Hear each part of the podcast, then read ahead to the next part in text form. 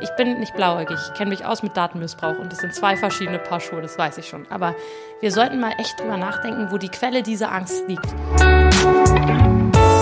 Moin, hallo und willkommen zum Fearless Culture Podcast, in dem es um all das geht, worüber wir viel nachdenken, was uns nachts nicht schlafen lässt, worüber wir aber viel zu wenig sprechen, weil wir uns davor fürchten. Hier nicht, hier sprechen wir über all das, damit wir uns davon befreien können. Im Podcast untersuchen wir, wie du eine Kultur erschaffst, in der es jeder und jedem Spaß macht zu wachsen. Spaß macht sich einzubringen, in der Kreativität, Neugierde und Innovation erwünscht sind und sogar gefördert werden, damit Ziele erreicht werden können. Wir schauen uns an, was funktioniert, untersuchen aber auch genauso furchtlos die Schattenseiten, die genau diese erfolgsrelevanten Prozesse verhindern können und finden praxisorientierte Lösungswege. Heute habe ich im Podcast zu Gast Larissa Zeichert. Sie ist mit ihrer Schwester zusammen die CEO, Geschäftsführerin der LAT. Was genau das ist, erklärt sie uns gleich noch. Ähm, Larissa hat den Betrieb von ihrem Vater übernommen. Es gibt ganz, ganz viele Themen, über die man mit ihr sprechen könnte. Wir werden mal gucken, wohin wir alles kommen. Was wichtig ist, ist, sie ist äh, mit ihrer Schwester zusammen in einer Männerdomäne. Sie ist eine wahnsinnige Netzwerkerin. Sie ist bei der IHK in Berlin aktiv. Sie gehört 2020 zu den Top 40 Under 40. Sie ist Gründungsmitglied der Woman in Mobility und theoretisch könnte ich jetzt ewig so weitermachen, aber sie hat gesagt, du kannst ja googeln. Also sage ich herzlichen Dank, dass ich hier sein darf. Ich hatte übrigens schon ganz viel Spaß, ähm, weil ich nämlich große Maschinen angucken und ausprobieren durfte. Vielen Dank für deine Zeit, die du dir nimmst und stell dich doch den ZuhörerInnen noch einmal selber vor. Erstmal danke, dass ich da sein kann und ja, vorstellen hast du eigentlich super gut übernommen. Vielleicht eine Sache noch, ich bin im Präsidium der Gütegemeinschaft Leitungstiefbau. Hört sich sehr langweilig an. Tatsächlich beschäftigen wir uns aber mit dem Breitbandausbau, also damit, dass wirklich alle ein gutes Internet bekommen und deswegen denke ich doch ein sehr aktuelles Thema. Ähm, aber ansonsten, wie du schon gesagt hast, man kann es googeln, wenn man Zeit und gute Laune hat. Was verbindest du mit dem, mit dem Begriff Fearless Culture, einer Kultur, mit wenig Furcht. Vieles heißt ja nicht ohne, sondern einfach nur mit wenig Furcht. Kennst du das? Ähm, hast du eine Fantasie davon, wie so eine Kultur aussieht? Also ich verbinde damit eine Menge Spaß, weil wer die Angst und die Furcht nicht hat, der kann alles ausprobieren, ohne das vorher zu überdenken. Und deswegen ist es für mich ein total positiver Begriff. Okay, wie gesagt, Spaß. Ähm, mit Spaß fing das ganze Jahr heute schon an. Ähm, wir wollen so ein bisschen über das Thema sprechen und wir sind ins Gespräch gekommen zu dem Thema ähm, Daten, die in, in öffentlichem Nahverkehr gesammelt werden. Ihr arbeitet, vielleicht kannst du das nochmal genau erklären, was ihr macht bei LAT, damit wir dann ins Thema eintauchen, weil ähm, ihr schafft die Voraussetzung, quasi die Infrastruktur, um Daten für den ÖPNV zu erheben. Stimmt das? Genau, also fangen wir nochmal bei A an. LAT ist eine Elektromontagefirma.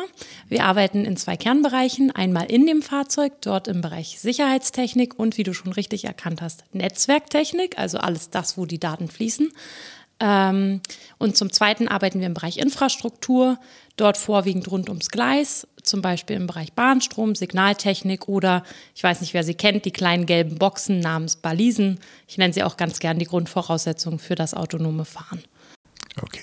Was ganz spannend war, als ich, ähm, es schneit gerade ziemlich heftig draußen und als ich gestern sagte, es könnte sein, dass ich zu spät komme oder dass das äh, nicht ganz so einfach wird, äh, sagtest du, ach so, du kommst aus Hamburg, naja, da haben die Weichen, ähm, die Weichen haben da ja alle irgendwie. Eine Weichenheizung. Eine Weichenheizung. und da habe ich gedacht, okay, das ist cool. Die Info hatte ich noch nicht. Die Strecke ist auch gut befahren und gut geräumt. Ähm, ja, ich glaube, man kommt kaum drum rum, wenn man erstmal in der Mobilitätswelt zu Hause ist. So ein bisschen wie eine große Familie. Wir unterhalten uns natürlich alle viel, auch viel über das, was wir tun und so ein bisschen Nerd schwingt da in uns allen mit. Deswegen mhm. Verzeihung, ich bin da gleich wieder in dieses Thema gegangen. Überlegt, na, wie kommt der denn? Wo könnte er denn?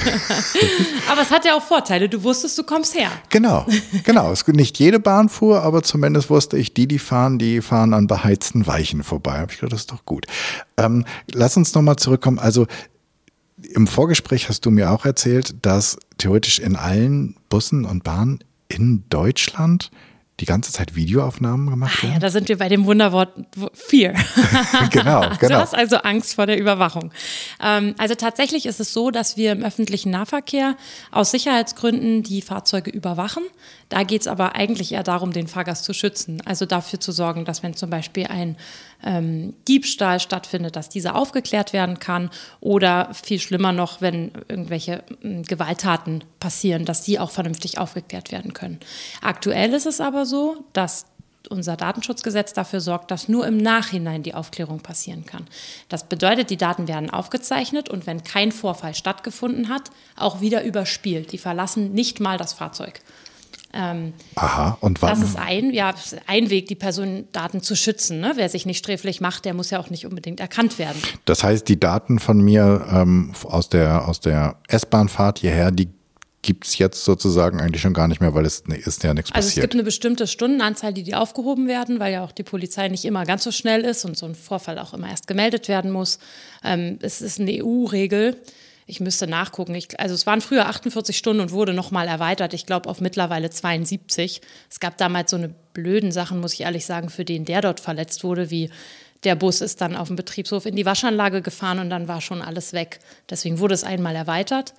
Ähm, ich muss sagen, was wir heutzutage machen und was ich auch selber total gerne mag, ist so ein bisschen mehr der, der Zugang Privacy by Design. Also wir denken verstärkt darüber nach, wie können wir die Menschen schon während der Aufzeichnung anonymisieren, weil für den Verkehrsfluss an sich ist nicht wichtig, wer da fährt, sondern wie viele, was können sie, also zum Beispiel einen Rollstuhlfahrer identifizieren oder hat jemand ein Fahrrad dabei. Sowas ist für eine Taktung total wichtig weiß vielleicht keiner, aber so ein Zug mit drei Rollstuhlfahrern, da weiß man schon, dass der Verspätung kriegt. Ähm, aber auch ein Fahrrad ist ja auch super hilfreich für jemanden, der ein Fahrrad mitbringt, wenn der weiß, oh, in dem Waggon sind schon drei, ich gehe, stelle mich lieber gleich am Bahnsteig ein bisschen weiter nach hinten. Da geht es eher so um den Fahrkomfort. Für die Polizei wird immer wichtig sein, wer es ist. Und da gibt es dann eben so, ähm, da kann man KI wunderbar nutzen. Ne? Also diese künstliche Intelligenz, die lässt uns jetzt schon sehen, wenn jemand aggressiv zum Beispiel wird, anhand der Körperspannung, ähm, der Gesichtsmimik. Sekunde, wir müssen noch mal ganz kurz zurück. Also das Siehst, eine, das ist ein Thema der Leidenschaft. das, ähm, das eine ist sozusagen das Thema Sicherheit. Also das ist sozusagen die Aufzeichnung von mir und allen anderen Fahrgästen, die eine gewisse Zeit lang da sind und dann, du sagst, den, Wag- der, das, den, den Zug gar nicht verlässt. Also der, das wird nicht nirgendwo gespeichert, außer im Zug. Nee, also äh, es kommt immer auf das Verkehrsunternehmen und, und ich glaube den Landkreis an. Das kann man sich so ein bisschen aussuchen. In Berlin verlassen die Daten das Fahrzeug eigentlich in der Regel nicht. Es gibt dafür keine Notwendigkeit. Und das andere ist jetzt aus der, aus der Sicherheit heraus, es ist die Information, wer fährt, dass ich da quasi, Stichwort Digitalisierung, sowas wie Smart Home, Smart City, dann sozusagen ganz viel machen kann. Richtig? Naja, ohne das Wer könnten wir das Datenschutzgesetz umgehen. Weil das Wer gilt es ja zu schützen. Wir wollen ja nicht, dass die Daten missbraucht werden. Wenn wir also aus dieser Rechnung das Wer entfernen und nur noch sehen, ein Mensch mit bestimmten Emotionen fährt gerade Bus, dann können wir mit den Daten eigentlich die Analyse betreiben, die wir bräuchten, um unsere Stadt effizienter, ähm, ja, um, um den Verkehr eigentlich effizienter zu machen. Also dafür zu sorgen, dass Züge pünktlich fahren, dass die Schnittstellen funktionieren, dass der Bus nicht abfährt, wenn die U-Bahn gerade erst ankommt, solche Themen. Jetzt ist es ja, ähm, also es, muss ich kurz klären, eigentlich bin ich sozusagen super begeistert von solchen Geschichten. Ich versuche jetzt mal hier, ähm, wie heißt das, ähm, den Teufelsanwalt irgendwie zu machen. Devil's Advocate. Ja, genau. Uh, mehr Fear.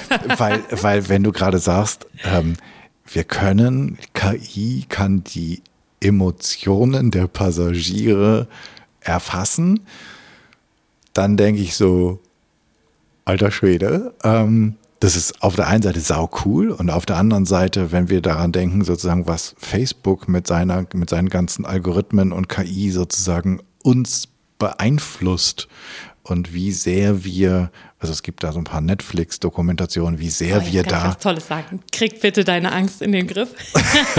wie sehr Ich wir da glaube- manipuliert werden, Also ich, ich sehe Technik als was Tolles und als Erweiterung Mhm. von dem, was wir können. Und ich glaube, es lohnt sich auch, wenn man über Innovationen nachdenkt, es erstmal als was zu sehen, was könnten wir damit. Und dann ethisch zu unterscheiden, was sollten wir vielleicht lieber lassen. Ja, also es sind zwei verschiedene Komponenten, über die wir unbedingt zusammenreden müssen. Erst, was können wir und was sollten wir aus ethischen Gründen nicht machen. Ähm, der Grund, warum ich denke, sobald ich nicht mehr weiß, dass du es bist, ist es dir dann wirklich wichtig, ob ich weiß, wie deine Emotion aussieht? Also, und ich sage es jetzt mal in einem Zusammenhang, wann es mir wichtig ist. Mir macht es total Bauchweh, dass Verbrechen wie zum Beispiel eine Vergewaltigung, also wirklich blöde Sachen, erst im Nachhinein aufgeklärt werden können, weil sie den Opfer nur bedingt helfen. Und ich bin immer daran, dass ich am liebsten durch Privacy by Design ermöglichen würde, dass wir zwar nicht sofort erkennen, wer der Täter ist, aber eine Tat erkennen, die stattfinden könnte, um sie zu verhindern. Weil aus meiner Sicht ist das Opfer nur dann wirklich sicher. Und darum geht es bei mir. Hm, zum Beispiel, wenn einer ein Messer zieht, dafür gibt es einen bestimmten Körperablauf. Und ich finde, das ist besser, das vorher zu sehen, als erst zu erkennen, oh, da liegt einer und verblutet, dann sollten wir jetzt vielleicht mal gucken, wer es war. Und deswegen möchte ich KI nicht unbedingt als was Negatives sehen, sondern als vielleicht ein bisschen die Glaskugel, die uns manchmal fehlt, um Verbrechen vorzubeugen. Hm. Ich denke gerade, es, es, gab irgendwie mal so eine, gibt es nicht, ich glaube, es gibt irgendeinen Spielfilm, wo sie die, ähm, die Verbrechen vorher erkennen können. Die da meisten Innovationen kommen nicht von ungefähr. Einer hatte eine Idee und dann haben wir überlegt, wie setzen wir es um. Nee, ich, ich, glaube, ich glaube, das, was die Datenschützer, wovor die Datenschützer so ein Bammel haben, ist ähm, der Datenmissbrauch. Genau, der Missbrauch, der damit betrieben werden kann. Das ist, sehe ich ganz genauso. Deswegen bin ich so ein Verfechter von Software dafür nutzen, dass die Personen nicht kenntlich sind, weil Datenmissbrauch, also eine Aber große Menge von Daten in den falschen Händen ist das Blödeste, was uns passieren kann. So, deswegen da bin ich ganz bei dir. Ich glaube, diese Technik, die kommt so ein bisschen aus dem Bereich, also wir haben ein Berliner Startup, mit dem wir zusammenarbeiten, Brighter AI. Und die sind eigentlich aus dem Bereich autonomes Fahren. Erkennen, kann das Fahrzeug erkennen, wenn jemand über die Straße geht, ohne zu sehen, dass ein Auto kommt. Damit dann auf jeden Fall das Auto bremst. Ja, also so ein Bereich. Die haben sich aber auch schnell überlegt, wenn wir das jetzt alles aufzeichnen und es gerät in die falschen Hände, was passiert dann? Deswegen haben sie von Anfang an diesen Ansatz gewählt und wir nennen den groß Privacy by Design. Die Personen werden immer anonymisiert. Deren Gesicht ist unwichtig. Wer, wer das ist, ist nicht wichtig. Er sollte nicht überfahren werden oder sie sollte nicht überfahren werden. Und da finde ich ja die Spannung in dem Ansatz. Wir können Menschen mittlerweile sogar an der Gangart erkennen. Und Meine Frau behauptet das von mir auch. Ja, stimmt bestimmt. Nein, also tatsächlich können wir das, also Bewegungsmuster.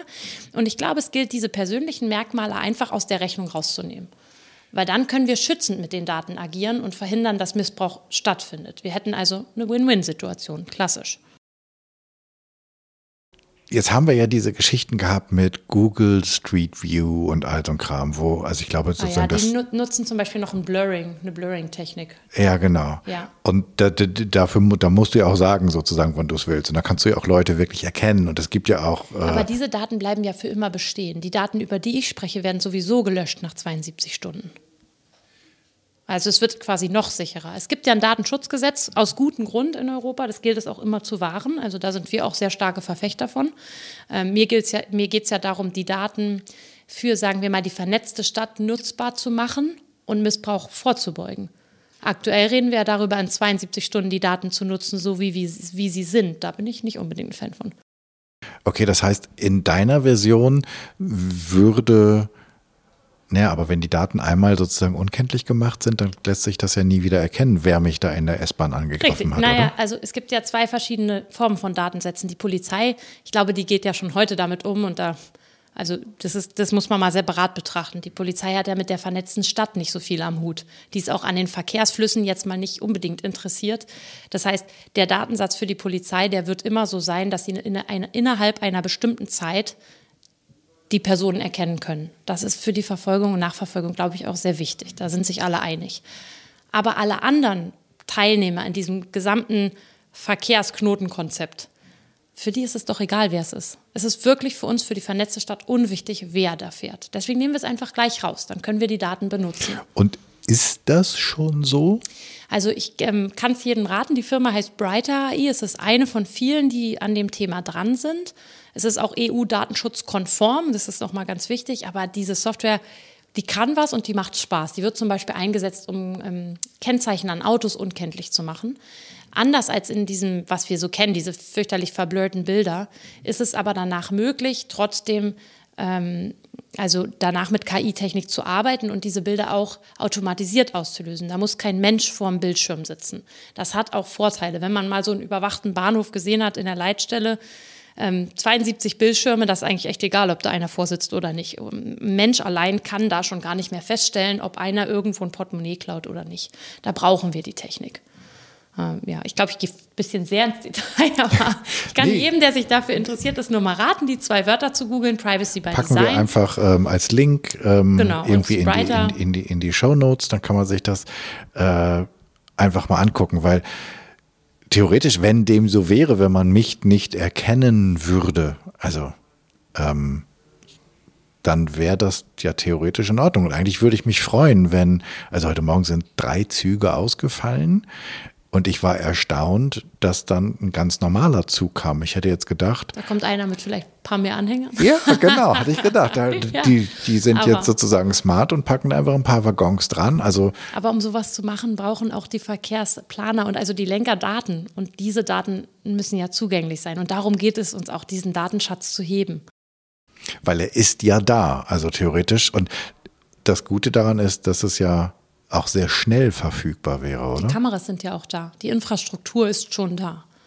Also wenn wir da so ein bisschen in Richtung mh, hm, ja, Data Transparency und ein bisschen in Datenteilen denken, dann wird eigentlich so eine vernetzte, intelligente Stadt erst möglich.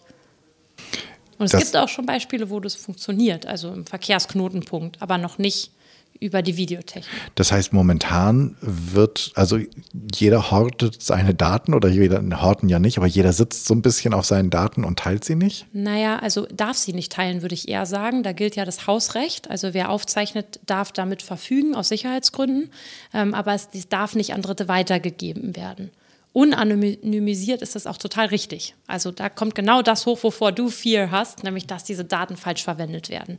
Wenn wir das Hausrecht äh, aber wahren und trotzdem die vernetzte Stadt wollen, dann funktioniert das allein dann schon nicht, wenn mehrere Verkehrsbetreiber an einem Ort tätig sind.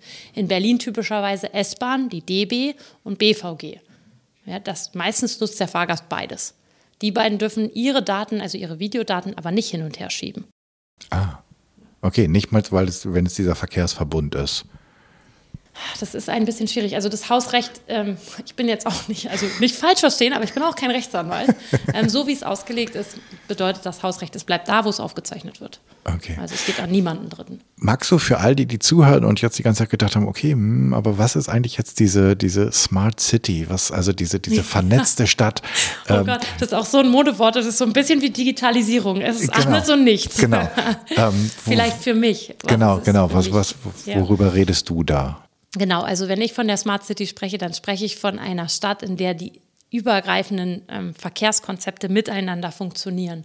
Eigentlich im besten Sinne, wo ich als Fahrgast A einsteige zu Hause, also und den ganzen Weg bis zum Beispiel hier in die Firma fahre und darüber nicht groß nachdenken muss. Immer das beste Verkehrs, ähm, also das beste Fahrzeug, sage ich mal, egal jetzt das Fahrrad, Pkw, Skateboard, U-Bahn, für die Strecke. Ohne dass es so kompliziert ist. Das ist für mich die wahre vernetzte Stadt. Und auch, da gehört sowas rein, wie du sagst, wir sind jetzt plötzlich viermal so viele Fahrgäste auf dem Bahnsteig, wo sind eigentlich zwei Anhänger mehr? Also immer dann, wenn es so ineinander übergreift, wie es eigentlich in so einem digitalen Fahrplan immer aussieht aber wir dann in der Realität feststellen, irgendwie stehe ich hier schon und da ist noch kein Fahrzeug oder oh, ist schon weg, noch blöder. Oder dieses typische Thema letzte Meile. Also gerade für die, die so ein bisschen am Stadtrand wohnen, ist das ja ein quälendes Thema. Absolut. Da gibt es alles und da muss man das Drive Now plötzlich parken. Ja? Also kannst du laufen, den Rest. Ja. Und also für mich ist die, die Smart City eigentlich auch was, was so ein bisschen über die Stadtgrenze hinausdenkt. Sodass Mobilität so funktioniert, wie wir es brauchen dort, wo wir wohnen, bis da, wo wir arbeiten oder unsere Freizeit verbringen wollen. Das ist ja dieses, die, diese letzte Meile, also quasi von dem S-Bahnhof, Regionalbahnhof bis zu dir nach Hause. Das ist da, wo dann immer diese unsäglich hässlichen Parkhäuser stehen, wo alle morgens reinfahren mit ihrem privaten Pkw ja, das und ja abends schon rausfahren. Das wäre ja schon, das wäre ja schon vorteilhaft. Das machen ja die meisten nicht, weil let's face it, erstmal ist es also zu der Zeit, wo ich aufstehe, auch noch total dunkel und aktuell auch mega unbequem. Und dann kann man ja auch gleich weiterfahren. Ne? Also eigentlich ist Ah. die Smart City dann, wenn es bequem ist. Wenn die Strecke so bequem für mich ist, dass ich auf meinen persönlichen Fahrraum verzichten kann. Aber ich weiß, viele definieren Smart City anders. Und es gibt auch viel mehr Komponenten als nur die Mobilität, die da reinspielen. Zum Beispiel, ich weiß nicht, ob du deine Mülltonne immer noch rausbringen musst. Ich ja zum Beispiel ja. Egal, ob sie voll oder leer ist, die muss ja dann irgendwann raus. Ne? Die BSR hat da total geile Ansätze. Also Berliner Müll. hm, Entsorgung, Stadtreinigung? Stadtreinigung, danke. gerne. Vieles, was Buchstabieren angeht. ähm, da ist es so ein bisschen das Thema, dass die da drauf gucken, wie können wir äh, Müll, wie können wir erkennen, wenn die Tonnen voll sind, wenn wir sie leeren müssen. Ja, aktuell ist ja Spazieren so ein Volkssport geworden, weil auch nichts anderes geht. Da ist es auch so. Also wann weiß ich, dass im Wald, wo nicht die BSR täglich vorbeigeht, eine Mülltonne geleert werden muss? Das ist auch Smart City, zu wissen, wann muss was abgeholt werden. Und dann haben die so ein, ähm, Also es gab da so ein Innovationsprogramm, ich kenne die Details gar nicht, aber ich weiß, dass es auf deren Website offengelegt wird und da geht es echt darum, wann müssen wir welchen Müll lernen, wie ist die beste Route, um dann auch danach zu planen, wie können wir unsere Ressourcen gut verwenden. Also am Ende den Müllmann, der es abholt, wie schafft er das eigentlich alles in seiner vorgegebenen Zeit? Und, na, dazu kommt dann noch solche Sachen wie Mülltrennung. Ich meine, wir trennen ja alle noch. Ja, aber gibt es da nicht bessere Wege, das zu lösen? Auch gerade für die Faulen, die nicht richtig trennen. ja, und auch für die, die äh, sozusagen vielleicht auch richtig trennen wollen, aber es trotzdem nicht hinbekommen. Also dieses, was darf in den gelben Sack Oh ja, und was nicht, ist ja Thema. durchaus ähm, ein abendfüllendes Ja, ich Diskussionsthema. war früher ja in der Verpackungsindustrie. Also über Pfand kann ich auch ein ganzes Referat halten. ja, also so sowas ein bisschen in die Richtung. Also eigentlich immer, wann nutzen wir ähm, ja, wann nutzen wir die IT oder auch Robotik, um Sachen einfacher zu machen für uns als Gesellschaft und auch, das finde ich wichtig, nachhaltiger zu gestalten. Für mich ist die Smart City auch was Nachhaltiges. Und zwar im Sinne von Umwelt und nicht im Sinne von es hält ewig. Das haben wir am Gleis ja schon. Lange hält ich stech mal so ins Blaue. Ähm, wer, wird, ist da nicht ein unglaublicher Energiebedarf für die Smart City? Ja, auch das gilt es ja zu lösen. Also ich meine, gerade wenn wir über Elektromobilität reden, ähm, wir haben ja hier so eine Vollstrom-Bus-Offensive gerade in Berlin, die ich wirklich klasse finde und wahnsinnig mutig. Da hat einer gesagt, egal wie, wir machen's. Ja, und das war, ähm, sagen wir mal so, bestimmt nicht ohne Gegenwind, aber die kriegen das hin bei der BVG und die kriegen es auch richtig gut hin. Vollstrom ähm, Ja, Initiative- Elektrobusse. Okay, das ja, heißt, Mhm. also die haben sich überlegt, dass egal ob jetzt die Infrastruktur von der Stromseite steht oder nicht, wir bringen jetzt die Busse und der Rest muss mitwachsen. In so einer Riesenstadt wie Berlin und die BVG ist, glaube ich, in Europas größte Verkehrsunternehmen, ähm, ist das gar nicht mal so einfach, wie es sich sagen lässt. Aber da hat sich die gesamte Mannschaft dahinter gestellt und die Umsetzung ist, kann ich von außen jetzt nur so sagen, grandios. Da wird es viele geben, die dagegen reden, aber ich bin ja in der Mobilitätswelt zu Hause und die haben dafür eigentlich einen großen Applaus verdient. Jetzt kommen wir aber zu dem Thema, was du sagst, wo kommt der ganze Strom her? Und wenn wir dann alle ein Elektroauto fahren und die Elektrobusse und dann noch den ganzen Datenbedarf haben, natürlich brauchen wir dann Strom. Aber, und ich glaube, da machen wir uns auch immer ein bisschen kleiner, als wir sind. Wir sind ja mittendrin in so einer Energiewende. Und wenn einer eine Chance hat, dann sind wir als Land da gar nicht so weit hinten, wie wir uns immer gerne darstellen. Wir müssen nur positiv bleiben und da sind wir wieder beim Thema 4. Die müssen auch mutig die Schritte vorangehen. Veränderung kostet so viel Kraft, deswegen haben so viele Menschen Angst davor. Aber ich weiß nicht, wem es noch so geht, wenn man jetzt mal rausfährt aufs Land. So, da sind schon mehr Windmühlen, als als ich klein war, stand da noch keine. Und Solardächer sehe ich auch mehr. Also jetzt mal die Fakten beiseite geräumt. Ähm, ich glaube, wir sehen optisch schon, dass sich da was tut und dass wir auf dem Weg sind. Jetzt dürfen wir unser Ziel nicht aus den Augen verlieren. Weil wenn wir Energiebedarf haben, geht es ja nur darum, wie produzieren wir die nachhaltig? Wie kriegen wir das im Einklang mit der Umwelt hin? Und da haben wir eine Menge Hausaufgaben, aber ich glaube, wir haben auch eine Menge Visionen und Ideen. Also ran da. Ne? Ich mag ja gerne einfach mal machen. genau. Ähm, wenn wir zurückkommen in diese smarte, smarte Stadt, in der die Daten zu unserem Nutzen miteinander geteilt werden, weil sie ja dann auch anonymisiert sind. Hoffentlich ja. Ho hoffentlich, naja, anders wäre es ja. Anders geht's nicht. Anders, also anders Gesetze. würde ja, äh, ich will, ich will jetzt keinen keinen Konzern hier an die Wand nageln, aber sonst würden ja, keine Ahnung, irgendwie ein paar große, riesengroße Player uns äh, äh, wahrscheinlich alleine marketingtechnisch ziemlich ausnützen.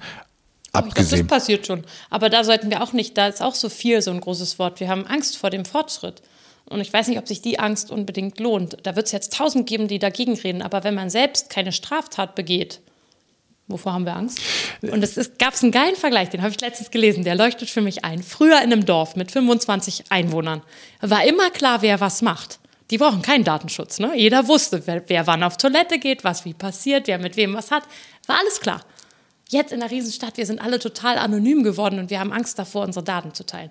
Ich bin nicht blauäugig, ich kenne mich aus mit Datenmissbrauch und das sind zwei verschiedene Paar Schuhe, das weiß ich schon. Aber wir sollten mal echt drüber nachdenken, wo die Quelle dieser Angst liegt und ob wirklich jeder von uns so eine Angst haben darf oder ob wir identifizieren müssen, wo kann man wirklich Schindluder damit betreiben und das eingrenzen. Was ist deine Vermutung, wo die, wo die Quelle dieser Furcht herkommt? Ach so, Veränderung ist einfacher, wenn man Angst dagegen hält. Also wir müssen uns ja gar nicht verändern, wenn wir jede, jeden technischen Fortschritt erstmal mit Widerworten belegen. Ja, das sind diese Ja-Aber-Sortierer. Die habe ich besonders gern. Also autonomes Fahren geht ja auf der Schiene gar nicht. Machen wir aber seit 25 Jahren schon. Ja-Aber da gibt es eigentlich keine Aber. Wir machen es ja schon. Also es geht. So, und dann müsste man eigentlich nicht hingehen und das auf so einer großen Metaebene besprechen, sondern eigentlich so eine Meilensteinliste anschauen und sagen, okay, wo sind denn die tatsächlichen Probleme? Lass uns die doch mal an die Wand schreiben, die Bedenken an die Wand schreiben und gucken, wofür haben wir Lösungen. Dann wird so eine Liste plötzlich ganz kurz. Aber solange wir alles oberflächlich nur diskutieren und immer gleich einen Abersatz finden, kommen wir nicht weiter. Das ist der Weg, Innovation sofort zu killen. Hm. Nee, ich finde, wenn wir, ähm, also ich will jetzt auch nicht den, den Datenschutz kleinreden, auf keinen Fall. Ähm, mein Eindruck ist nur, wir leben in dieser stärker digitalisierten Welt die letzten, keine Ahnung, fünf, zehn Jahre, also wenn wir zurückgucken, 2010, da waren wir noch ziemlich weit. Also das, ist, das scheint mehr als zehn Jahre zurück, wenn wir uns die Digitalisierung Hello angucken. World. noch länger. so, und wenn man dann mal anschaut, was wir in dieser Zeit alles, also was alles geschaffen wurde, nicht was wir geschaffen haben, sondern was alles geschaffen wurde und was wir alles nutzen, dann finde ich, sollten wir diese vielleicht zehn Jahre mal als einen kleinen Entwicklungsschritt sehen und sehen, was wir da alles geschaffen haben und dass wir auch so ein bisschen ähm, und was alles besser geworden ja, ist, geil. Auch, auch mal so ein bisschen respektvoll mit dem umgehen, was geschaffen wurde und dass das noch nicht alles sitzt und noch nicht alles perfekt ist. Ich weiß, das ist im Land der Ingenieure ein bisschen schwer hinzunehmen, dass das eine oder andere noch hinkt und wir jetzt nicht 17 Jahre im Labor waren bevor wir irgendwas auf die Straße bringen. Aber eigentlich haben wir es ziemlich cool nach vorne gebracht. Ja, das ist ja aber dieses Phänomen, diese German Angst. Also die steht ja total im Kontrast mit der Fearless Culture. Das kann man so yes. auf den Punkt bringen. Und in meiner Branche, du hattest ja vorhin gefragt, kenne ich so Beispiele. Natürlich, ich arbeite am Gleis. Es ist einer der ältesten Branchen, die es gibt. Wir haben so viel Angst vor Fortschritt. Ähm, was im Bezug auf Sicherheit auch wichtig ist. Also man darf das immer nicht verwechseln. Man darf aber nicht die Angst herlassen über Sicherheit und sowas als Ausrede nehmen. Und deswegen meine ich, diese Liste ins Detail schauen, zurückschauen, wie du schon richtig sagst, Learnings aus dem, was wir schon geschafft haben, Mut schöpfen aus dem, was schon besser geworden ist. Ich habe heute früh wieder einen Arzttermin gemacht. Ich glaube, so zwischen fünf vor sieben und fünf nach sieben. Meine Tochter muss zum Zahnarzt. Und da ist mir echt wieder aufgefallen, wie geil. Ich kann den jetzt einfach online machen und dann kann ich heute Abend da noch hingehen. Super. Das ist so einfach. Ja, und wenn ich mir aber nochmal zurückdenke, diese Diskussion gab es früher über die digitale Krankenkarte, die wir ja, glaube ich, bis heute nicht richtig haben. Das ist jetzt gerade dieses Jahr wird sie eingeführt. Ja, sie ist noch nicht da. Okay. Also so. Dann denke ich da darüber nach und denke ich, krass, alles, was wir so als Vision für diese Karte hatten, gibt es schon, nur die Karte noch nicht. Ist faszinierend.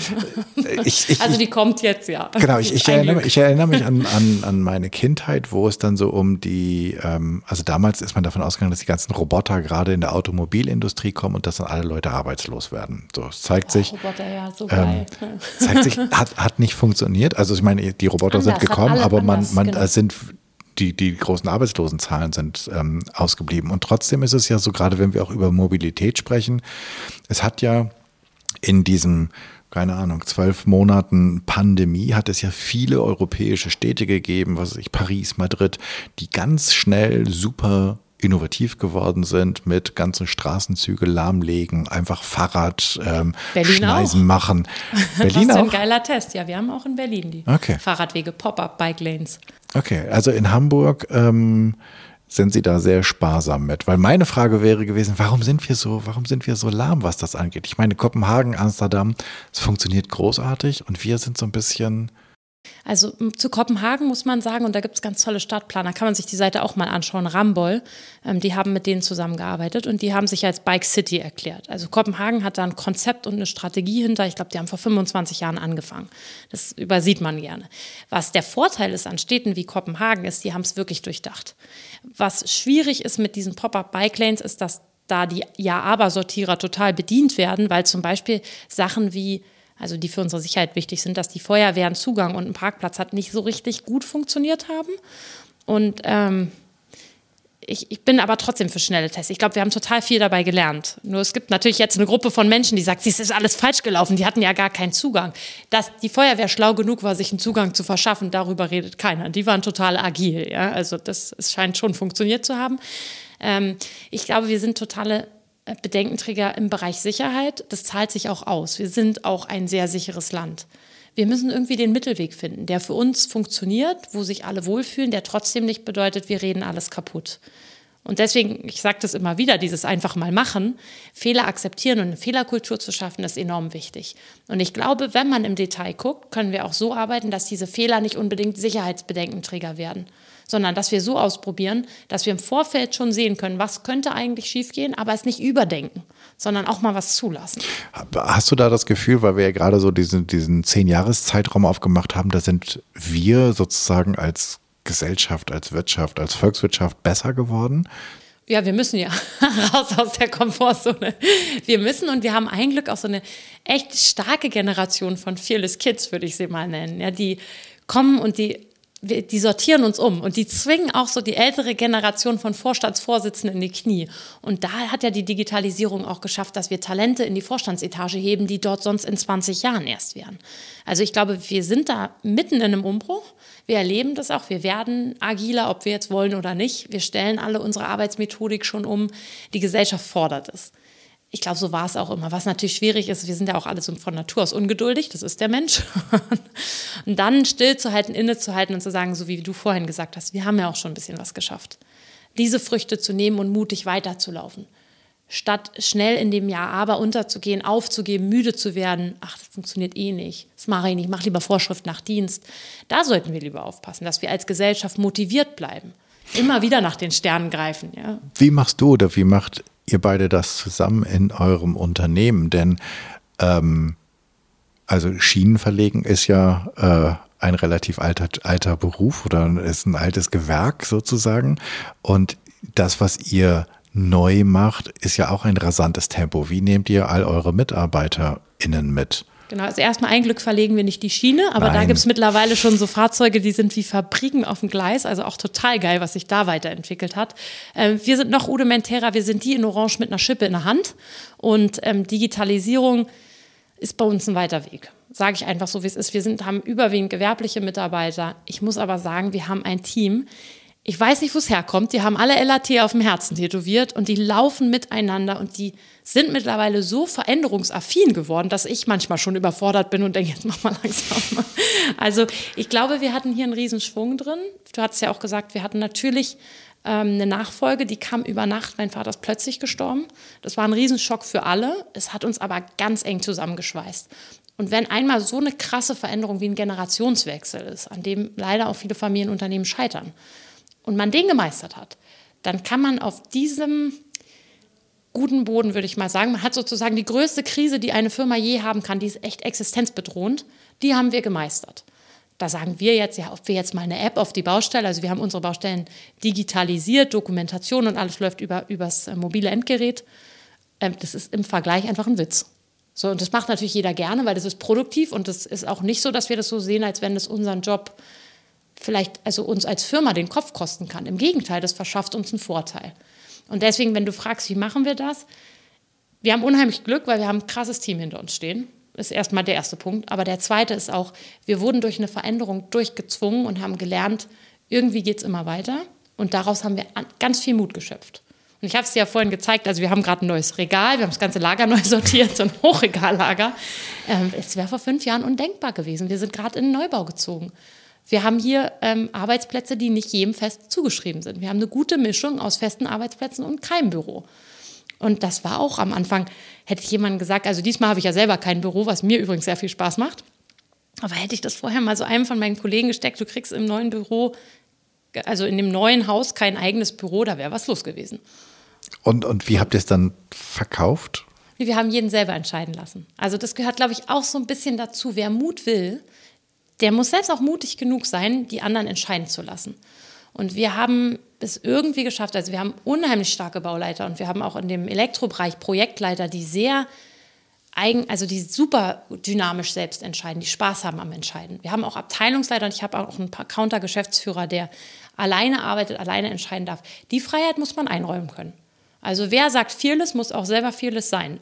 Wir können nicht von unseren Arbeitnehmern erwarten, mach mal und hab keine Angst, aber am Ende entscheide ich.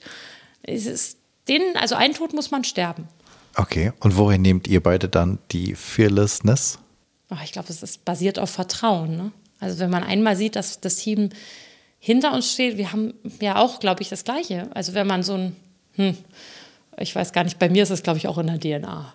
ich habe einfach Spaß dran. Und ich bin eine gute Mischung mit meiner Schwester, die ist eher so der Controller. Also es ist, gilt ja auch immer, den Mittelweg zu finden. Ne, ich schlage ganz krasse Sachen vor manchmal. Und dann ist es gut, dass sie mich hält und sagt, pass auf, eins nach dem anderen. Nicht alles durcheinander. Ich glaube, diese Balance zu finden, diese Waage im Team zu halten, die ist wichtig. Und du hast gerade ähm, aber auch so eine Einführung von so einer, von so einer App, die euren Arbeitsabfluss, eure Arbeitsprozesse no, ja auch neu organisiert. Geht das Geht das schnell? Geht das einfach? Geht das mit nee. Widerständen? Geht das mit ja. viel Schulung? Geht das mit, keine Ahnung, wie geht's? Ich weiß gar nicht, ob ich es Widerstand nennen würde, sondern sowas Menschliches. Veränderung ist schwer und das ist ein Lernprozess. Und wir haben uns einfach vor fünf Jahren vorgenommen, dass wir papierlos werden wollen. Und zwar nicht nur im Büro, sondern auch auf der Baustelle. Wir haben ja so ein bisschen das Thema Homeoffice betrifft bei uns nur einen ganz, ganz kleinen Teil. Also dieses flexible, also mobile Arbeiten haben wir es genannt, haben wir eingeführt ich glaube, vor fünf Jahren hatte ich mein zweites Kind gekriegt. Ich konnte also gar nicht mehr jeden Tag im Büro sein und meine Schwester auch. Also wir mussten papierlos werden, um von überall arbeiten zu können. Diese Freiheit haben wir auch gleich allen eingeräumt, die das mit der Arbeit vereinbaren können. Eine Stromschiene, ein Bus passt nicht ins Wohnzimmer, brauchen wir nicht weiter darüber reden, ist dann so ein bisschen unmöglich. Aber die, die es konnten, zu denen haben wir gesagt, kommt, wir haben einen zentralen Server, los geht's. Ein Riesenvorteil für uns. Der zweite Schritt war aber, den Menschen, die draußen auf den Baustellen arbeiten, irgendwie auch Familienzeit einzuräumen. Und da sind wir an diesen Punkt gegangen. Wir haben gesagt, wenn wir die Dokumentation nicht immer wieder ins Büro bringen müssen, also von den Baustellen immer wieder zur Zentrale fahren müssen, sparen wir schon mal einen Arbeitsweg. Und eigentlich dadurch haben auch viele von Anfang an mitgemacht weil es für die ein persönlicher Vorteil ist, auch statt einer Stunde irgendwo in Berlin im Stau zu stehen, direkt nach Hause zu fahren, die Arbeit einfach von der Baustelle aus schon hochzuladen. Hier wird direkt eine Rechnung erstellt. Also ich glaube, es ist auch so ein bisschen Win-Win. Und wenn wir über solche Prozesse reden, wenn es für den Menschen nicht bequemer wird, ist die Chance relativ gering, dass er mitmacht. Und trotzdem, ich glaube, das darf man auch nicht so blauäugig verkaufen. Klar, das gedauert. Also manche Sachen, so wie Lagerbestand erfassen oder Werkzeuge, wir haben die Werkzeuge digital erfasst, da sind wir immer noch mittendrin im Prozess. Da gilt es immer wieder zu sagen, hey, guck mal, hier ist doch was neu, ist da schon ein Sticker drauf. Aber wenn man erstmal so ein paar Mitläufer und Mitkämpfer hat, dann läuft das ganz gut. Also, und wir haben einfach ein paar Verfechter von dieser App, die sind auch nicht ruhig zu kriegen. Die machen, die ziehen echt gut mit. Das ist ganz spannend, weil das hatte ich ähm, vor einigen Episoden, ähm, als wir darüber gesprochen haben, wie man Agilität und Selbstverantwortung in einen Konzern kriegt. Und ähm, da war nachher das Thema, es ist gar nicht notwendig, dass man, es gibt ja immer diese, ich glaube, es sind 10 Prozent sind sozusagen deine total Engagierten, du hast ungefähr 10, 15 Prozent komplett das Gegenteil und dann hast du so eine behäbige Masse zwischendurch. Und dann war die Frage, naja, viele stellen sich die Frage, wie kriege ich diese Masse bewegt? Und geben da ganz viele Ressourcen rein. Und die Idee damals war, es ist gar nicht notwendig, die Masse zu bewegen. Bewegt diese 10 Prozent, die ziehen die Masse irgendwann. Das ist ja mit. wie bei den Lemmingen. Ne? Man braucht einen starken Vorläufer, dann vier, die den Weg testen und der Rest darf ruhig in seinem eigenen Trott hinterherkommen. Mhm. Das ist eine Überlebensstrategie. Und die ist auch wichtig. Also zerstört die bloß nicht, wenn ihr sowas vorfindet. Ich weiß gar nicht, ob wir 10 Prozent mega motivierte da draußen haben. Aus meiner Sicht haben wir da 100 Prozent LATler. Ja, und das ist wichtig. Die Na gut, aber die alle ihr eigenes Tempo Sache wahrscheinlich haben. Ne? Genau, die haben alles gleiche Ziel. Die haben irgendwie alle die gleiche Leidenschaft. Und das Tempo ist dabei nicht immer entscheidend. Also ich glaube auch, es ist so ein falscher Gedanke, fast so nicht, ohne das abwerten zu wollen, aber es ist fast so ein Beratergedanke. Das muss innerhalb von zwölf Monaten fertig sein. Davon rate ich dringend ab, weil wir haben einen ganzen Arbeits- und Lebensweg und sowas darf sich entwickeln. Wie oft wir das Ding jetzt schon umprogrammiert haben. Also zwar nicht so komplett, aber immer mal wieder Verbesserungen. Und darum geht es auch, immer besser zu werden. Dieses, das hat doch so einen Namen, Kaizen oder so, glaube ich. Mhm, mhm. ständiger, stetiger ja. Verbesserungsprozess oder so. Genau, genau, aber den doch bitte so, dass es für alle so ein bisschen bequem ist. Also es darf nicht wahnsinnig werden. Ja. Man muss sich auch mal zwischendurch ausruhen, das will ich damit sagen. Genau, und das ist, das, ich, ich finde das wunderschön, was du gerade gesagt hast. Wir haben, wir haben doch Zeit, wir können das doch entwickeln. Und ich glaube, wir müssen das ja auch entwickeln. Ähm, das sagt meine Schwester mir immer. In Ruhe, in der Ruhe liegt die Kraft. Hat sie recht. Ja, es, da ist was Wahres dran. Angeblich gibt es ja so ein chinesisches Sprichwort, das heißt, wenn du es eilig hast, geh langsam. Ja, ähm, Oder geh rückwärts. Rückwärts weiß ich nicht genau. Wahrscheinlich, weil man dann langsam geht. Ähm, wie ist das denn in der Industrie? Also wenn du rausguckst, wenn du sozusagen in eure Mitstreiter da draußen am Gleis oder in die Mobilität guckst, wie schnell oder langsam passiert da etwas und hat sich da auch jetzt im letzten Jahr, als wir alle in die Digitalisierung äh, getreten wurden oder geschubst wurden, hat sich da viel verändert? Ja, ich glaube, das ist von außen total schwer zu erkennen, aber die Schiene ist in einem Mega-Umbruch. Also da tut sich ganz, ganz viel. Da ist ein Generationswechsel, der gerade vonstatten geht. Außerdem wird die ganze Schiene digitalisiert. Und ich glaube, es wird auch immer irgendwie so ein bisschen runtergeguckt und so nach dem Motto, die ist ja gar nicht so modern. Aber zum Beispiel elektrisch fahren wir auf der Schiene schon ewig, also schon lange vor meiner Zeit. Autonom in Nürnberg, ich glaube vor 25 Jahren die erste U-Bahn. Also Autonom heißt, da sitzt keiner vorne mehr drin. Na doch, im deutschen Gesetz muss ja einer drin sitzen, aber der, macht nichts. Das ist auch nicht ganz korrekt, aber ich sage es jetzt mal, viel ist, der macht nichts. So, also der Zug kann alleine fahren. Das gibt es aber auch schon oft. Also Kopenhagen wurde ja vorhin genannt, äh, hat es auch schon. Das ist, nicht, das ist für mich nicht das Moderne am Gleis. Modern wird es gerade jetzt, weil wir die digitale Schiene bringen. Also da geht es um prädiktive Wartung. Um, um bitte was? Prädiktive Wartung, also zum Beispiel die Weichen, über die wir gesprochen hatten, vorher zu wissen, wann die kaputt gehen. Oder vorher zu wissen, wenn was locker ist. Weil da geht es nämlich, das ist dieses Verspätungsthema, wo so immer hart auf der Deutschen Bahn rumgehackt wird. Das ist ein komplexes System und immer dann, wenn eine Schraube locker ist, genauso wie es sich anhört, ähm, kann man nicht so schnell fahren. Und das ist gut, sowas vorher zu wissen. Dann braucht man nämlich die Verspätung gar nicht in Kauf nehmen, sondern man kann es reparieren. Und da tut sich im Moment total viel. Also. Das ist, weil, weil es ja draußen gerade ein bisschen kalt ist, ähm, ist jetzt in den, ich muss ganz kurz mal zurückrechnen, ist jetzt in den letzten 30 Jahren ähm, die Schiene, ich, ich, spreche jetzt eigentlich mehr vom Fernverkehr als vom Nahverkehr, so veraltert? Oder woran liegt es, dass bei minus ja. 5 Grad Jetzt der deutsche. voll vom Hocker ziehen und sagen, also da wurde einfach nichts gemacht. Aber das stimmt nicht. Aber es wird halt gerne gesagt. Ne? Aber findest du es nicht auch komisch, alt. dass wir minus fünf Grad haben und in Deutschland fährt keine Bahn mehr? Nee, das finde ich nicht komisch, aber das liegt daran, dass ich die Infrastruktur kenne. Das ist für mich ein Investitionsthema. Also tatsächlich wurde lange nicht ins Gleis investiert. Es wäre aber unnötig, darauf jetzt rumzuhacken, weil sich da gerade total viel verändert. Und aktuell ein Glück, richtigerweise, in dieses Infrastrukturnetz viel ähm, investiert wird. Dabei dürfen wir die Fahrzeuge nicht vergessen. Alles muss ja immer zusammenspielen. Ja? Das ist dann manchmal so ein bisschen der Gedankenfehler in der Theorie. Aber trotzdem sind die Investitionen da und jetzt gilt es darum, die vernünftig umzusetzen. Und da sind Kräfte locker geworden, so bei uns in der gesamten Branche, auf die ich fast ein bisschen stolz bin. Und deswegen hoffe ich einfach, dass wir da durchhalten und auch mal so ein bisschen ja, uns wieder am Normalfeld einpendeln und gucken, wie es sonst so ist. Wir sind auch verwöhnt in Deutschland. Die Bahn kommt, die kommt pünktlich, da drin kann man bequem sitzen, da drin kriegt man noch einen Kaffee. Sensationell. Ich kann jedem empfehlen, nur mal mit so einem Amtrak zu fahren. Also ich meine, da gibt es schon was ganz anderes. Es gibt aber auch, und das macht, ist besser für die Orientierung, die sehr geilen Züge in Japan zum Beispiel. Ja? Mhm. Also vielleicht sollten wir uns immer nach oben orientieren, da ist noch Luft. Ja, ich meine, man kann sich auch mal aufs Dach irgendwo in Indien von einem Zug setzen, das macht auch Spaß. Ähm, ja, eine andere Form von Spaß. Da sagt bei mir gleich Sicherheit, dass ich. Aber so soll es ja nicht sein. Ähm, ich glaube trotzdem, und das ist eigentlich, was ich sagen wollte, was, was glaube ich jeden so interessieren dürfte, sind die Firmen, die da tätig sind, was sich bei uns in der Branche tut. Googelt unbedingt mal Konux. Ja, ich, ja, Chronux kennst du nicht, Chronux, ne? nee. Ein geiles Startup. Also ich kann es schon nicht mehr Startup nennen. Als wir das erste Mal mit denen zusammen gesprochen haben, waren die, glaube ich, noch kleiner als uns. Ein Vierteljahr später waren die so achtmal so groß wie wir und jetzt, das holen wir sowieso nie wieder ein. Ähm, Alibaba ist da in der zweiten Investitionsrunde eingestiegen. Die haben gerade ihre dritte Investitionsrunde geschlossen. Ich, die kennt kein Mensch, aber die nehmen am meisten Geld ein in Europa. Und diese, die, die denken total frei. Die machen Weichensensorik. Also schaut euch mal Konux an, Vorzeige-Startup in Deutschland, kommt kaum einer drauf. Weichensensorik. Wann ist die Weiche kaputt? Wann ist der Zug verspätet? Da sind Millionen drin in dem. Also das ist wirklich geil. Aber die sind vor allen Dingen so smart, weil sie so ein alltägliches Problem lösen. Keiner hat Lust, auf einen Zug zu warten, der zu spät kommt. Keiner hat Lust, in einem Zug zu sitzen und zu wissen, meinen nächsten Zug verpasse ich. Dieses Problem lösen sie. Das ist spannend. Weil sie dir Bescheid sagen, beziehungsweise den Leuten Gott, Bescheid leider sagen. nicht. Die dürften mir immer Bescheid sagen. Wir dürfen manchmal ein bisschen helfen, was einzubauen, aber leider nicht so oft, wie ich gern würde. Aber ähm, nee, weil die ähm, mit der DB und auch anderen Betreibern, also die machen das weltweit, ähm, ein System entwickelt haben, wo wirklich die Zentrale, also der Fahrzeugplaner, der Fahrdienst Bescheid kriegt, dass da was kaputt sein könnte. Ähm, eine automatische Meldung. Das ist wie eine Staumeldung eigentlich, aber für die Schiene.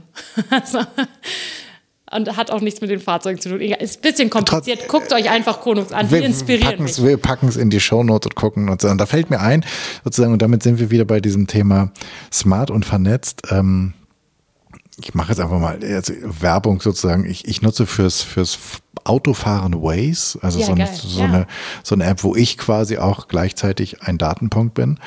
Ähm, und ich bin immer wieder. Du also, sammelst da auch Daten.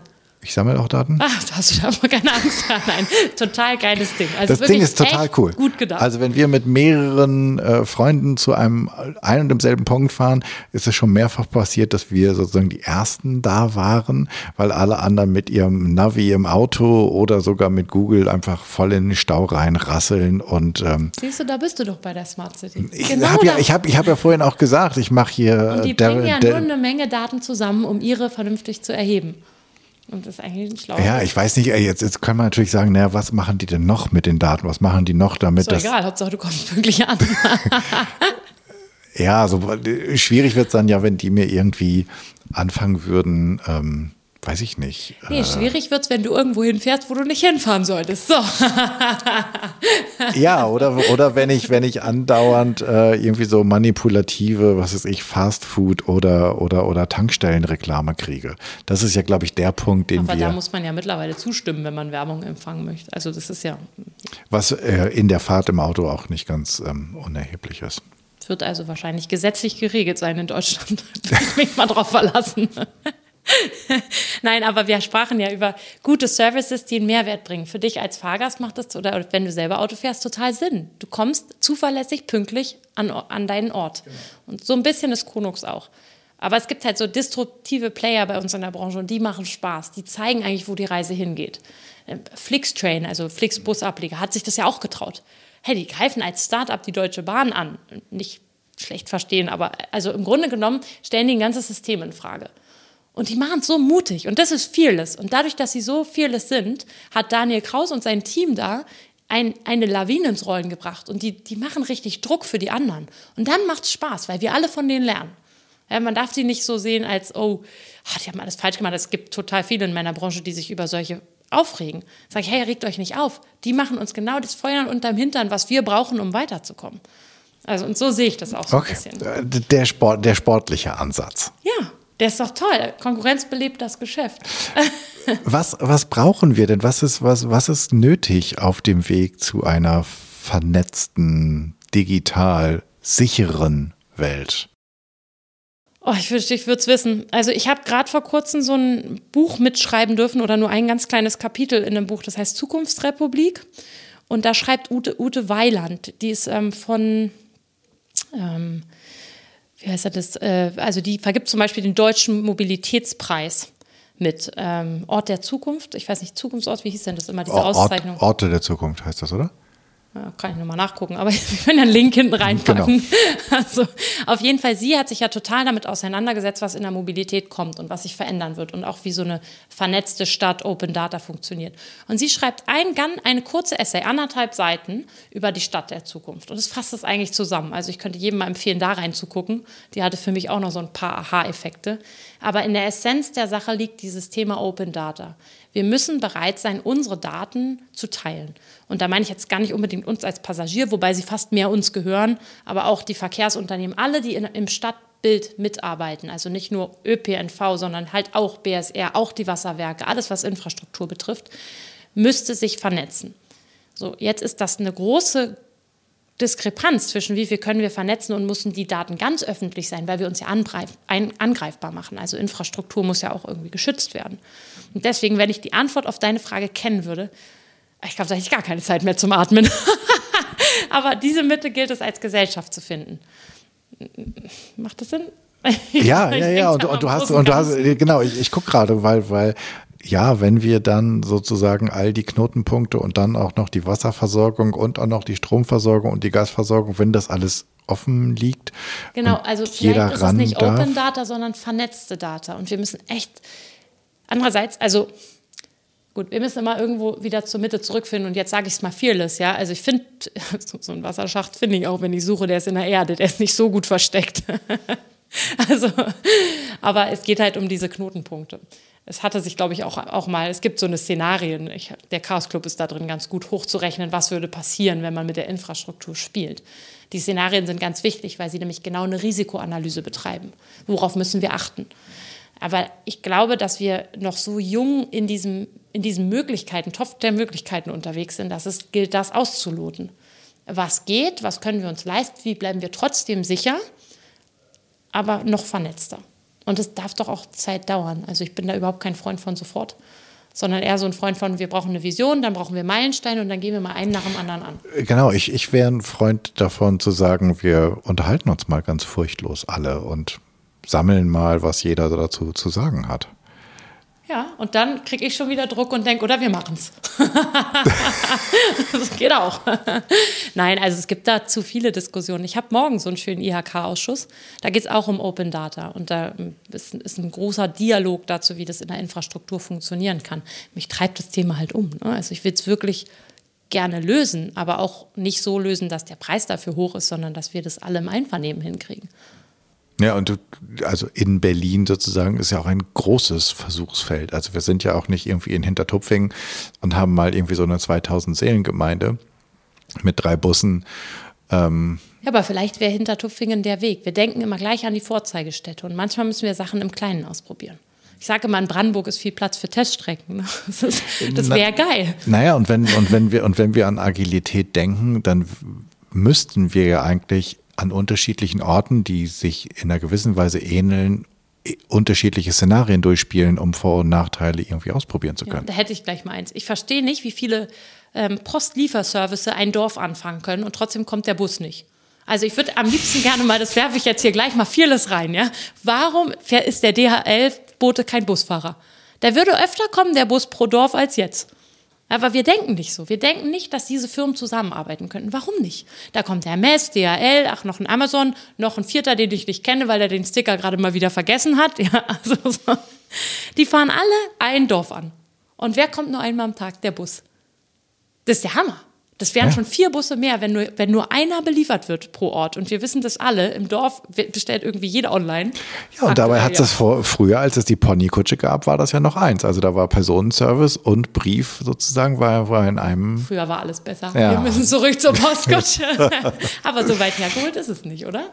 Nee, es ist ein gutes Thema. Aber das ist, ich habe mich das, ähm, ich habe mich das gefragt, weil ähm, in, in Hamburg ich an vielen Stellen den Verkehr wirklich schlecht geregelt finde.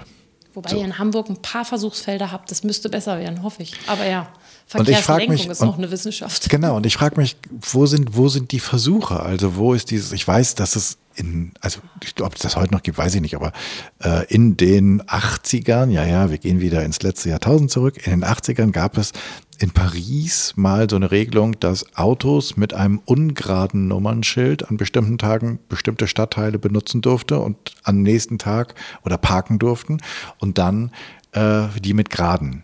Also dass man versucht hat, und ich habe gedacht, wo sind, wo sind die Versuchsfelder? Also warum, warum probieren wir nicht einfach mal eine Woche lang irgendwas aus? Ich glaube, die meisten Menschen würden doch Mitmachern würden wir denken, oh jetzt. Ja, oder gleich einen Beschwerdebrief schreiben. Also da gibt es so, so Menschen wie du und ich wahrscheinlich, die sagen, geil, komm, Versuchsfeld. Und dann gibt es welche, warum müssen wir es ausprobieren? Das brauchen wir doch gar nicht. Und ich merke das echt auch in Berlin. Es gibt viele Versuchsfelder, die zum Beispiel gar nicht öffentlich kommuniziert werden. Und die Angst von denen, die die Versuchsfelder gestalten, ist, wenn wir es jetzt kommunizieren, haben wir zehn Beschwerden, bevor wir versuchen. Und da müssen wir was gegen machen. Also ich glaube genauso, das ist jetzt ein komplexes Thema, aber Ausschreibungen, alles was öffentliche Hand, also die Vergabe ist, da gibt es ja ein Vergaberecht, muss ausgeschrieben werden. Die sind nicht innovationsfördernd. Weil Innovation ist nicht gewollt. Ein Preis für eine Leistung, fertig. Und typische Versuchsfelder würden immer im Rahmen einer Ausschreibung passieren. Weil dann könnten wir nämlich einen tatsächlichen Mehrwert erzeugen und nicht einfach, das ist so eine Diskrepanz, die sich entwickelt. Die Unis machen viele so eine Labor-Testfelder. Die werden dann nie umgesetzt in der Realität. Warum nicht? Weil ein Testfeld auf der Uni ist einfach, eine Ausschreibung mit einer Innovation zu gewinnen, ist eigentlich rechtlich unmöglich. Also wir müssten eigentlich, um sowas zu schaffen, so wie du es sagst, dass man auch drüber reden könnte, jeder mitkriegen würde, was man testet, müssten wir eigentlich innovationsfreundliche Ausschreibungen gestalten und auch sozusagen wollen, also öffentlich in einem Vergaberecht wollen, dass Versuchstests gemacht werden. Dann müssten wir nicht auf die wenigen 5% setzen, die mega fearless sind und es durchziehen, aber nicht darüber reden. Und dann hast du das Gefühl, in Hamburg passiert ja gar nichts. Mir fallen alleine fünf Projekte ein, die gerade in Hamburg laufen, über die keiner redet. Okay. das, ist, das ist echt so, hm. Also ich glaube, da haben wir noch ein bisschen was zu lernen. Und Fearless Couch ist ja genau das Richtige. Also du lenkst die Menschen schon dahin. Das ist ein guter Ansatz. Genau, also vielleicht sollten wir mal über das Testen am ähm, offenen Herzen sprechen. Äh, ja, vielleicht was, nicht was, gleich so, dass der Patient sterben kann. Nein, aber wenn wir, wenn wir, was weiß ich, wenn wir mal versuchen, eine Straße oder was weiß ich, äh, zur Einbahnstraße zu machen oder ähm, naja, an bestimmten Tagen. Ein konkretes Anwendungsbeispiel, autonomes Fahren. Es gab hier in Berlin auf dem Euref Campus, den ich übrigens sehr gerne mag, da kommt viel an Mobilität zusammen, gab es immer den Olli, ein kleiner autonomer Bus. Der sollte in der Vision von Herrn Müller, der Geschäftsführer da, mal den Campus verlassen das ist jetzt, glaube ich, sieben oder acht Jahre alt schon, das Ding. Ne? Den gibt es, glaube ich, schon nicht mehr, aber den Campus verlassen hat er nicht. Wir waren nicht in der Lage, im, im Stadtbild eine Straße dafür zu erklären, dass man sowas mal testen könnte. Das, Und das ist eigentlich jetzt, glaube ich, in Hamburg. Es gibt jetzt, es gibt Heat. jetzt, glaube ich, auch, ne, genau, es gibt jetzt auch in Berlin eine Strecke. Es hat halt eine Weile gedauert. Und da mussten eine Menge aufschreien, dass es sowas in der Richtung gibt. Und ich glaube, diese Testfelder, weiß ich gar nicht, ob das in der Stadt ist auch gut, da passiert was. Ich glaube, es sind Autonomstufe 3, ne? das muss man mal im Detail angucken. Da fehlt mir jetzt das Wissen. Gibt es auch wieder Einschränkungen. Und was dann schade ist, oft dürfen dann nur die Firmen mit großen Namen mit, mitmischen. Und in den meisten technischen Bereichen sind es die Startups, die federführend was vorantreiben. Und da machen wir so ein bisschen den Fehler. Wenn wir immer nur die Konzerne mitmischen lassen, die sind Tanker, bis die sich bewegen, das dauert, ja. Und dann kriegen die, die können dann die Kleinen schlucken, damit, das ist okay, also nicht im Sinne des Familienunternehmers, aber äh, es scheint zu funktionieren. Ähm, oder die können die kopieren und platt machen. Dann lieber doch die erste Variante. Ne? Aber was wir nicht machen, ist so ein bisschen die Start-up-Kultur zu erlauben. Ich gebe mal so ein Beispiel, wieder Ausschreibung. Ja, als Ausschreibung, wenn man eine Ausschreibung bedient, muss man in der Regel ein Unternehmen führen, was es schon länger als zehn Jahre am Markt gibt super, wenn es eine Technik ist, die es ja noch gar nicht zehn Jahre gibt. Was für ein Quatsch. Aber mit sowas machen wir es uns kaputt. Und da, da liegt der Teufel im Detail. Also ich weiß auch noch nicht. Die sind, glaube ich, schon ein bisschen dabei, das zu lösen. Okay, ein paar, ein paar Regeln müssen wir ähm, noch ändern paar viele. da, da, fällt mir sozusagen, aber damit äh, schlage ich, ein, das ist ein wirklich wilder Haken, den ich dann schlage. Bei Regeln ändern fällt mir ein, du setzt dich, glaube ich, du bist auch irgendwo im Aufsichtsrat mit tätig und da gibt es doch auch dieses ähm, politische oder dieses juristische Ding, was wir ändern müssen, oder ist das geändert worden, dass Frauen, die im Aufsichtsrat sitzen und ein Kind bekommen, nicht mehr Aufsichtsrat, also genau, ihr Mandaten. Zwei, zwei, verschiedene Paar Schuhe. Ich bin bei den Berliner Wasserbetrieben im Aufsichtsrat. Ähm, äh, und das, diese Kampagne, die wurde, glaube ich, jetzt erfolgreich geändert. Die war unter anderem von Verena Pauster. Ähm, Stay on Board. Da genau. ging es darum, wenn man im Aufsichtsrat oder, und das fand ich noch spannender, ähm, im Vorstand eines börsennotierten Unternehmens schwanger wird, beziehungsweise dann diese Elternzeit antritt, also das Kind wird geboren, du bist raus, ähm, dann darf man auch gleich sein Mandat niederlegen. Ähm, ziemlich hart, wenn man selber gegründet hat, ein Unternehmen an die Börse bringt, und es war, glaube ich, Delia ähm, von West Wing. ähm, der das auch passiert ist. Und da, da ist uns das, glaube ich, allen erstmal so richtig bewusst geworden. Ich wusste um dieses Gesetz gar nicht. Ich habe mein Mandat angenommen, der, ich habe mir es gar nicht durchgelesen.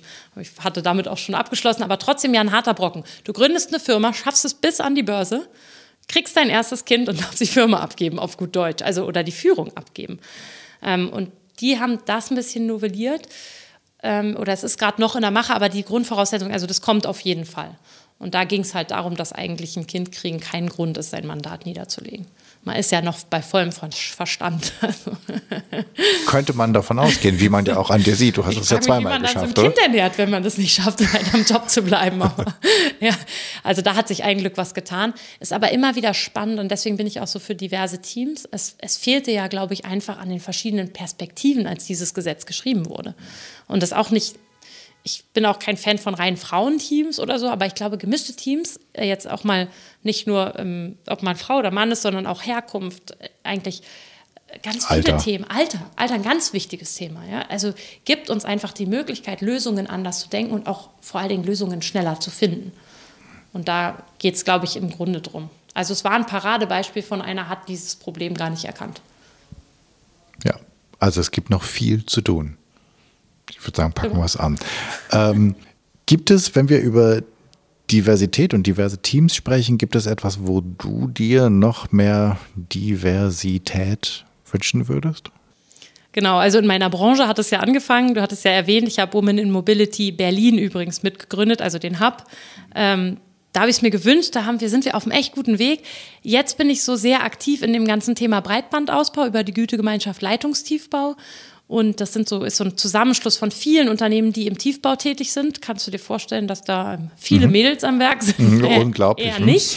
Ähm, auch in dem Präsidium bin ich noch die einzige Frau, wobei ein Glück die Gütegemeinschaft von einer Frau auch geführt wird, was spannend ist. Ähm, aber da brauchen wir eine andere Perspektive. Da geht es gar nicht ums Geschlecht, sondern wir bräuchten eigentlich Fachfremde, die mitdenken. Weil dieses Thema Internet, ähm, ich weiß nicht, ob du es weißt, Kenia hat Internet, Brandenburg bis heute nicht so richtig denken wir immer so, dass wir es in der Erde lösen müssen und auch unbedingt für immer lösen müssen. Nachhaltig, qualitativ, hochwertig, alles richtig. Das dauert. Ja, also Ausbau, das muss jemand machen mit der Schippe, der Gruben. Das, also das dauert. Kannst dir ja vorstellen, bis vorhin Bagger gefahren, ne? bis man so einen Graben fertig hat, Fach, also kompetent auch verlegt hat.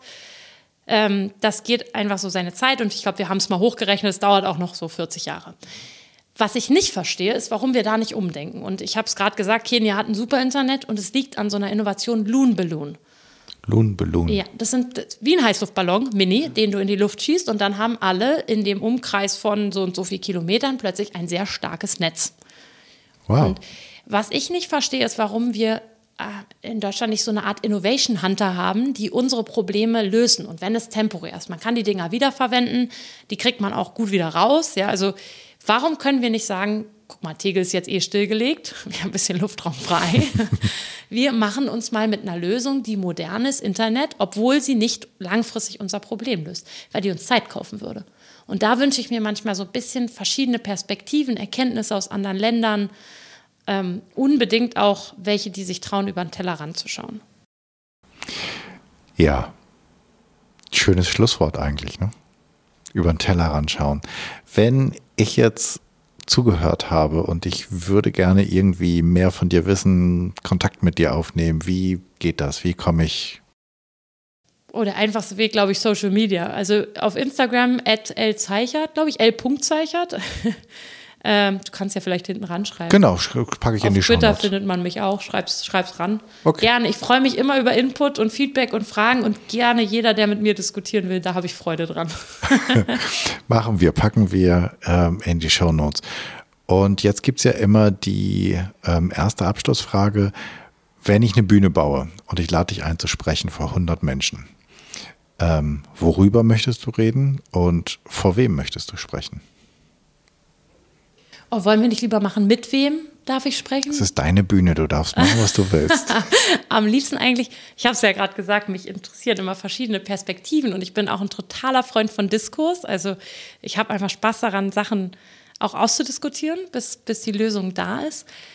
Wen würde ich mir da hinsetzen? Puh, schwierig. Ich habe ja gerade Loon genannt. Ich würde mhm. super gerne mit, mit dem Team mal sprechen, wie sowas in Deutschland machbar wäre. Ich hätte auch gleich gerne jemand vom Verkehrsministerium dabei, damit es auch machbar wird. Ähm, Und dann, ja, dann nehme ich noch Philipp Boutelier dazu vom Flughafen Tegel, weil der hat ja meine Plattform, wo ich landen und starten könnte. Ja, will ich das mal auf die Reihe kriegen. Ich glaube, ich nehme noch die Sabina Jeschke dazu von der Deutschen Bahn, Vorständin. Ähm, die ist auch mega digital unterwegs und die könnte mir bestimmt verraten, wie wir die Infrastruktur der Bahn noch weiter nutzen, um dieses ganze Datennetz, was wir dann erweitern, auch vernünftig zu nutzen. Ja, das wäre meine Traumkombi. Und eine Menge Leute dazu, die mir ihre Bedürfnisse nennen und frei mitdenken. Am besten gar nicht vom Fach. Da gibt es nicht so viel Ja-Aber-Sager. Alles klar dann äh, wissen wir, was wir zu tun haben. Hast du einen Medientipp für uns? Welches Buch müssen wir lesen? Welchen Film sollen wir gucken? Welchen Podcast hören? Was ist Inspiration oder was ist im Reich, was ich, Digitalisierung, Smart City, KI, irgendwas, was wir ganz dringend lesen müssen? Wow, ich habe schon so viele Sachen genannt, die wir am besten da hinten mal in die Links packen. Ähm, tatsächlich habe ich gerade an einem Buch mitschreiben dürfen, ich hatte es ja genannt, ähm, Zukunftsrepublik heißt es, ähm, Verlag ist der Campus Verlag. Da haben sich eine Menge Freigeistdenker, glaube ich, zusammengetan. Und die, was mir an dem Buch gefällt, eigentlich ist gar nicht so sehr mein eigener Artikel, den kenne ich ja, aber die anderen. Und die haben immer mit Lösungsbausteinen gearbeitet. Also nicht nur sich einen Traum gesponnen, sondern auch gleich ein bisschen ins Detail gegangen, wie man sowas auch erreichen könnte. Und ich habe damit gerade viel Freude. Ich kannte die anderen Beiträge vorher auch nicht, aber es grenzt schon so ein bisschen an Eigenwerbung. Jetzt sehr unsympathisch, die Frau Zeichert. Ach, überhaupt nicht, überhaupt nicht. Kommt auf jeden Fall auch in die Shownotes. Nee, sowas und dann, ich gucke ich, ich guck echt viel Kitsch. Also eine Filmempfehlung wollt ihr von mir nicht. das ist knallhart. Okay, was ist da der kitschige Lieblingsfilm zurzeit? Jetzt, also ich, ich habe ja zwei kleine Töchter, mir fällt gerade echt nur Elsa ein und der heißt Frozen, der Film, der ist, der ist echt hart. Das kann ich nicht empfehlen. Aber hm, ach, was war das letzte Gute, was ich gesehen habe? Ja, ich gucke ehrlich gesagt nicht so viel Fernsehen. Ich, okay. Ja. Wir hatten ja vorhin darüber geredet, wann man gucken kann und so. Netflix ist mein Ding, aber ich sepp da auch eher so durch. Bin undankbar, was sowas angeht. Okay, dann ganz zum Schluss hast du eine Aufgabe für uns. Was sollen wir ähm, ab morgen mal anders machen, neu machen, ähm, anders denken?